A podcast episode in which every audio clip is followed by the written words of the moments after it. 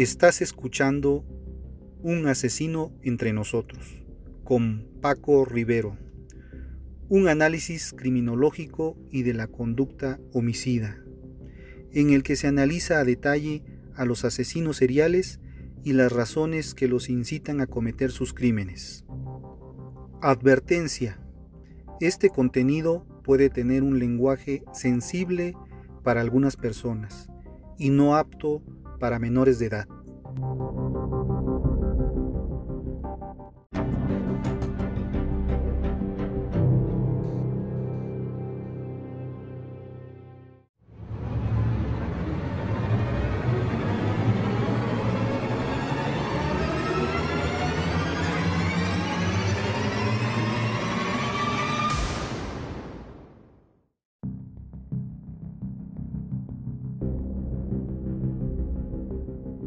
Hola amigos, ¿cómo están? Bienvenidos a Un asesino entre nosotros.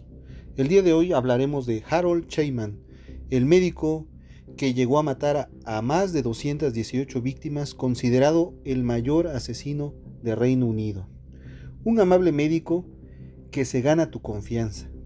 ¿Cómo sospechar que se trata solamente la fachada de un asesino en serie? Pues sí, Harold Sheyman tenía una personalidad adictiva, lo que lo llevó a consumir durante años morfina. Sus pacientes lo describían como un médico amable, sobre todo con los ancianos. Más que un médico, era un amigo. Fue descubierto al intentar falsificar el testamento de una de sus víctimas.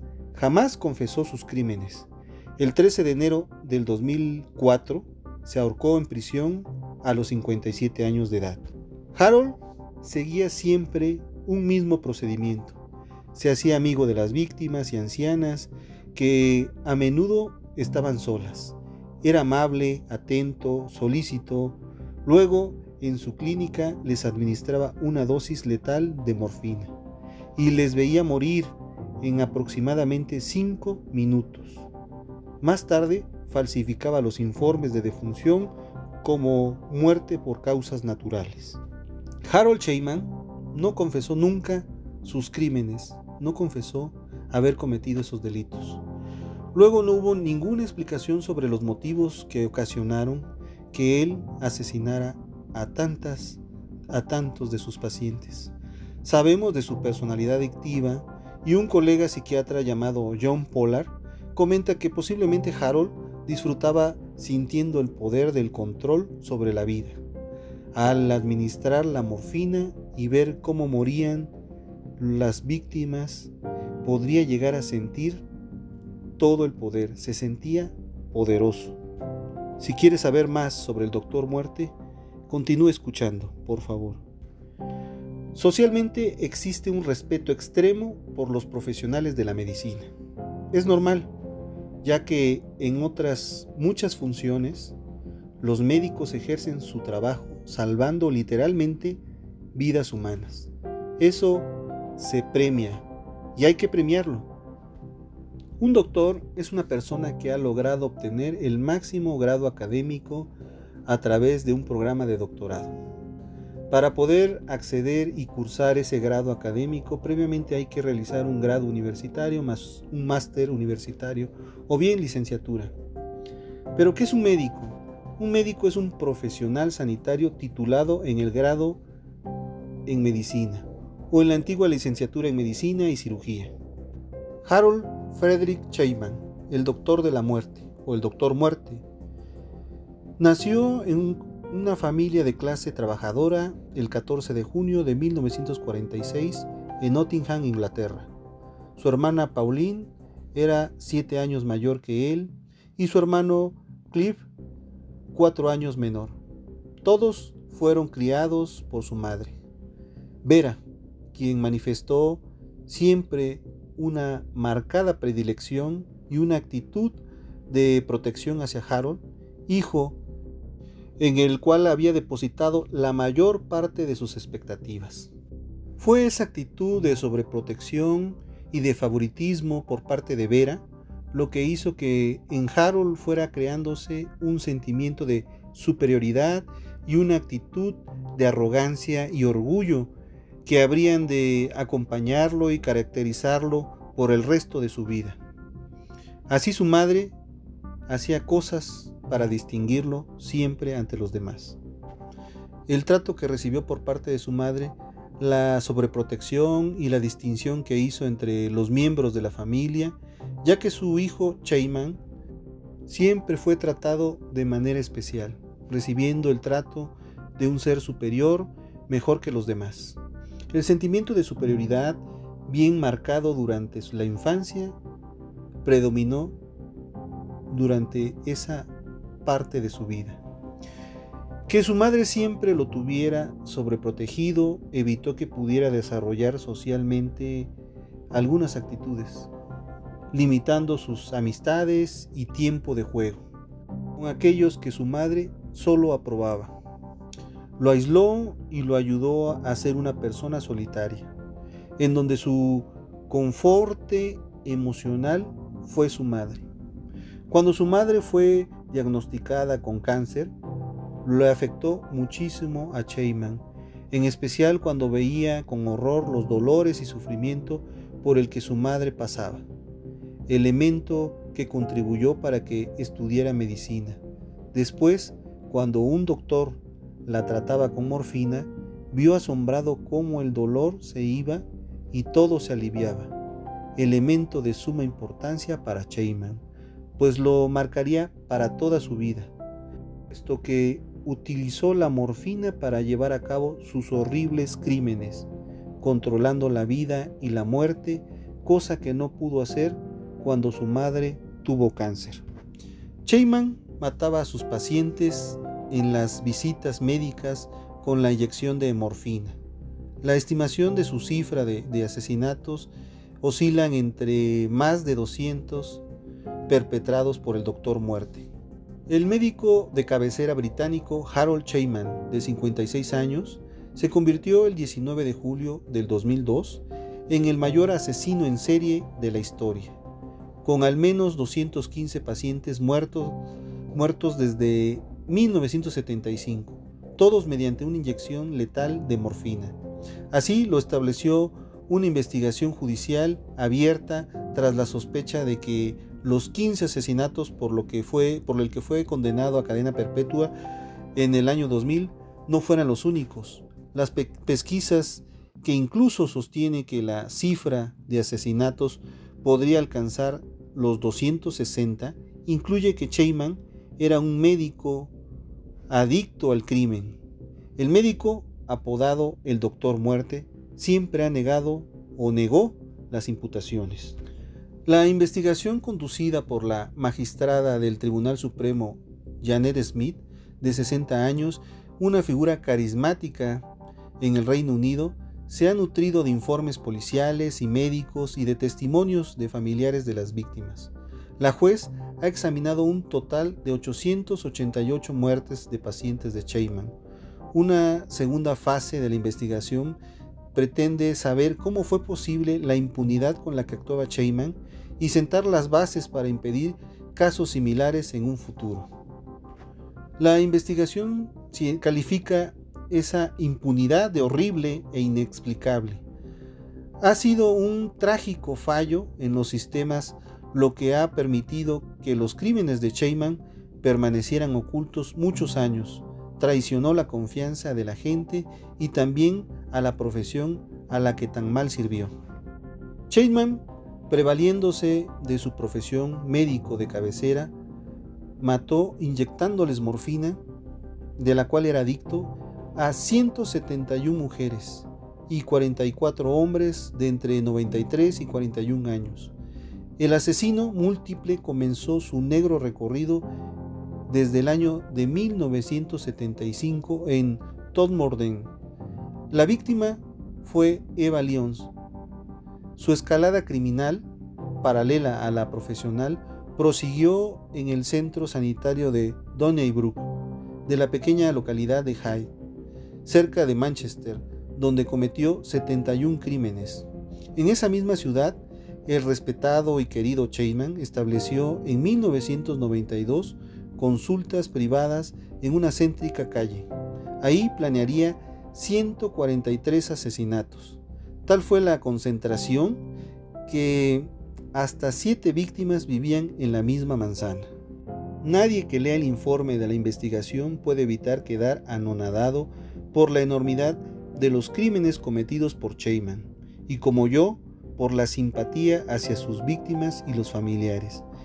Es un completo y meticuloso recuento de la criminalidad de Cheyman, cuyo grado no creo que sea posible en otro hombre, declaró la magistrada Smith, quien ofreció toda su solidaridad a las víctimas y a las familias. Las conclusiones oficiales que detallan cada caso se facilitaron a los familiares de las víctimas con anterioridad para que lo asimilaran y pudieran sobrellevarlo antes de que salieran las noticias y aparecieran en los medios de comunicación.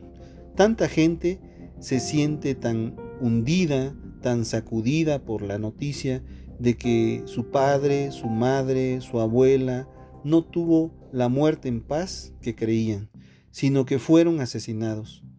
Este informe hace recomendaciones para corregir los fallos que permitieron que se prolongara la siniestra actividad de Cheyman. Por ejemplo, pide controlar más rigurosamente los fármacos que utilizaban los médicos e incita a vigilar los procedimientos oficiales post-mortem con las víctimas tras constatar que a pocos de los asesinados por Cheyman se les realizó la autopsia y que en la mayoría de los casos se practicó inmediatamente la cremación. Además, el criminal indicaba en los certificados de defunción falsas causas de muerte, con lo que la versión pasaba a ser oficial. De hecho, Cheyman certificó en 25 años la muerte de 521 personas, 300 veces más que el médico que más certificados había expedido en el Reino Unido. Estos clamorosos datos, sin embargo, no levantaron la sospecha de nadie, como tampoco lo hizo el que el 80% de sus pacientes falleciera sin la presencia de un familiar el doble de la media británica. Muchos murieron, murieron entre la comida y el té, aunque los expertos aseguran que no puede hablarse de una hora más propicia que otras para el deceso. Mataba y después se comportaba de muy variadas formas y ofrecía múltiples explicaciones de lo que había pasado. La manera de matar de Cheyman incluso ante los familiares y cómo salía sin sospechas sería calificado de una invención si apareciera en una obra de ciencia ficción. Hablemos de la detención de Cheyman. ¿Cómo se produjo? Esta se produjo en 1998 por, falsificar a su favor el testamento de su última víctima, Kathleen Grundy, de 81 años, exalcaldesa de Haiti. La heredera legítima advirtió la maquinación y presentó denuncia que la espoleta policía se activó. El comisario Bernard Postles, quien ya sospechaba que Grundy había sido asesinada y que podía haber precedentes, abrió una investigación en toda regla. Exhumó 12 cadáveres y encontró en todos ellos restos de morfina. Comparó circunstancias y ató todos los cabos. Cuando le detuvieron a Cheyman, tenía en el registro de su consulta 3.000 pacientes. La policía acabó excluyendo la apertura de un nuevo proceso porque, dada la publicidad generada por el caso, no podía garantizarse un jurado imparcial. La mujer de Cheyman, Primorosi, declinó a hacer comentarios. Siempre apoyó a su esposo. Mi madre tenía fe total en él. Y eso es lo que más dolor me causa a mí. Puedo verla sonriéndole mientras él le ponía aquella inyección. Ella creía que era para curarla. Recuerda a Chris, director de Manchester City, cuya madre Violet Beard, de 60 años, murió en 1993 por una sobredosis de morfina que le inyectó Cheyman. el doctor escribió en el certificado de defunción que Violet había muerto de un ataque cardíaco. Nacido en un barrio obrero, Sheyman a los 17 años asistió a la lenta agonía de su propia madre por un cáncer de pulmón y vio cómo los médicos para aliviar el sufrimiento de la enferma le ponían cotidianamente morfina. Esta droga, quizá fijada por aquella imagen, estaría siempre presente en la vida. Testimonios de compañeros de clases describen cómo eh, este estudiante de medicina tenía una fascinación por los fármacos y drogas. En 1976, al año siguiente de su primer asesinato, Cheyman fue condenado a una multa por haberse apoderado de estupefacientes para su propio uso.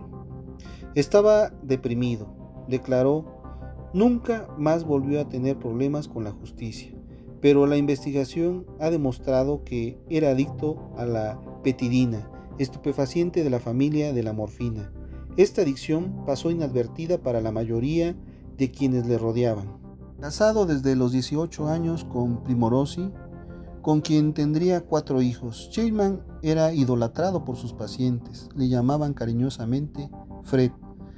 Cuando finalmente se le juzgó como un asesino en serie, Sheinman no admitió nunca ser culpable y mantuvo un mutismo férreo. Solo en las primeras horas de la detención expresó que tenía la voluntad del control sobre la vida y la muerte. Llegó a confiarle a uno de los policías, soy un ser superior. Sin duda es el mayor asesino múltiple del Reino Unido. Anteriormente lo tenía Johnson Thompson, eh, que en 1980 mató a 37 personas al incinerar un local en el Soho londinense. El siniestro récord mundial lo tiene o lo tenga el colombiano Pedro Alonso López, llamado el monstruo de los Andes, que fue condenado en 1980 por 57 asesinatos, pero de quien se sospecha que mató a 300 personas en Colombia, Ecuador y Perú. En el juicio de Sheyman no pudo establecerse el móvil para los asesinatos y se descartó el factor económico. La falsificación del testamento que destapó el caso es considerado un hecho único en su trayectoria criminal. Es posible que haya sido un drogadicto del crimen. Ya en la cárcel, su compañero de celda estaba tan aterrorizado por lo que decían de Cheyman que decidió suicidarse, pero Cheyman le salvó la vida y desde entonces fueron amigos. Cheyman mataba solo a gente que correspondía a su victimología y con el ritual correspondiente, mujeres ancianas con inyecciones de morfina.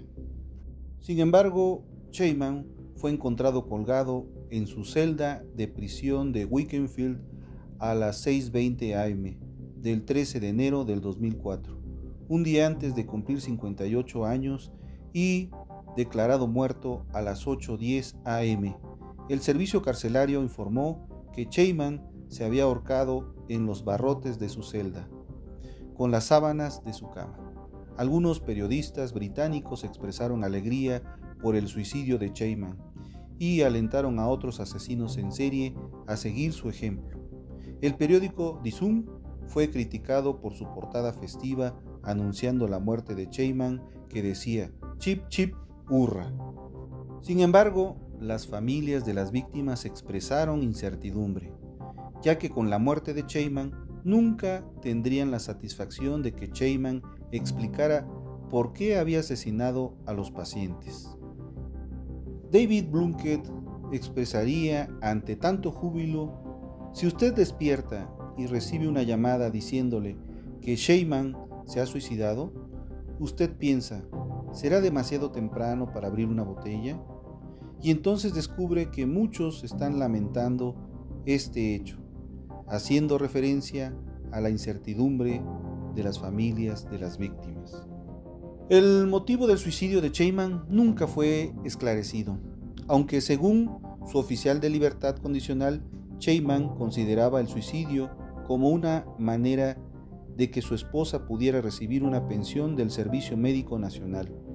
y una suma global, aunque lo había privado de su pensión, su esposa recibió una pensión del Servicio Médico Nacional. Si Cheyman hubiera tenido 60 años o más, su esposa nunca habría cobrado nada. El estudioso de perfiles del FBI, John Douglas, ha afirmado que los asesinos en serie están obsesionados con la manipulación y el control, y que suicidarse en la cárcel bajo custodia policial es un gesto final de control. Una de las preguntas que vinieron después fue el por qué Cheyman no tuvo custodia exhaustiva para evitar su suicidio que sí había tenido en las prisiones anteriores como Manchester y de Frankland después de haber amenazado con suicidarse. Poco después del suicidio de Cheyman, Sir David Radanbutam escribió un artículo para el periódico The Guardian que condenó las cadenas perpetuas, alegando que si se les diera a los condenados sentencias con posibilidad a la libertad condicional, y no las sentencias indefinidas, los reos tendrían esperanzas de salir de prisión y se evitarían los, suicidios como en el caso de Cheyman. Bueno amigos, hasta aquí el capítulo del día de hoy. Yo agradezco que sigan escuchando el podcast. Quiero invitarlos a, escucharlo. Quiero fomentar en ustedes la curiosidad, la exploración de lo que es el mal, las lecciones que podemos aprender de la, de la ciencia para comprender mejor el lado oscuro de la humanidad. Quiero que hagas preguntas, quiero que tengas hambre de conocimiento y quiero alimentar tu hambre. Acompáñame por favor a un viaje para, para descubrir la, ciencia de tus pesadillas vivientes. Déjame ayudarte a encontrar tu empatía malvada. Eh, te espero la próxima semana. Recuerda que tengo una opinión, pero es mi opinión y podría estar equivocado. No quiero arruinar la tuya. Ahora vamos con la frase del día. No insistas en el pasado, no sueñes en el futuro. Concentra tu mente en el momento presente. Buda. De verdad espero sus comentarios y créanme cuando les digo que contestaré cada pregunta que realicen. No me despido, solo les digo hasta el próximo episodio infinitas gracias y gracias por estar. Recuerda que quien convive con monstruos debe tener cuidado en no convertirse en uno de ellos. Mi nombre es Paco Rivero, este fue un asesino entre nosotros. Y nos escuchamos la próxima semana. Hasta entonces.